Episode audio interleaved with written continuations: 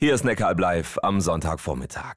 Seit dem russischen Angriffskrieg sind viele Millionen Menschen aus der Ukraine geflohen. Unter ihnen auch Anastasia Sajewa. Den 24. Februar wird sie nie mehr vergessen. Um 5.10 Uhr wird sie damals von dem Lärm von Raketen aus dem Schlaf gerissen.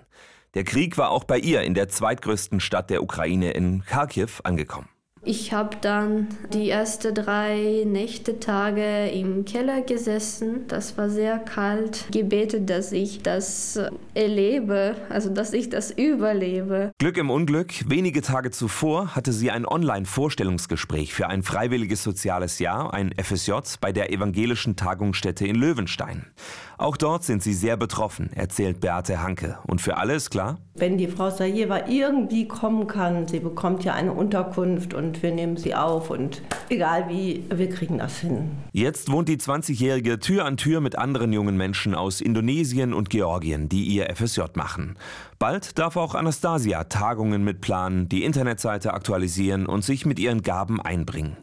Ein FSJ wäre sicherlich auch für andere ukrainische Geflüchtete attraktiv, ist Anastasia überzeugt, wenn sie Deutsch können. Ohne Deutsch kann man das nicht schaffen. So sieht das auch die Diakonie in Baden-Württemberg. Sie rechnet damit, dass sich in den nächsten Monaten mehr Geflüchtete aus der Ukraine für einen Freiwilligendienst interessieren werden.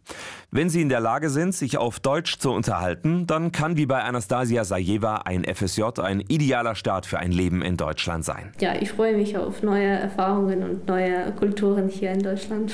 Ein freiwilliges soziales Jahr kann auch bei der Integration in Deutschland helfen, zeigt die junge Ukrainerin Anastasia Sajeva.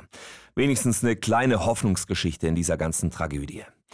Und das war Blickwinkel am 29. Mai mit Achim Stadelmeier. Wünsche euch noch einen schönen Sonntag und eine gute neue Woche mit Neckaralb live. Macht's gut.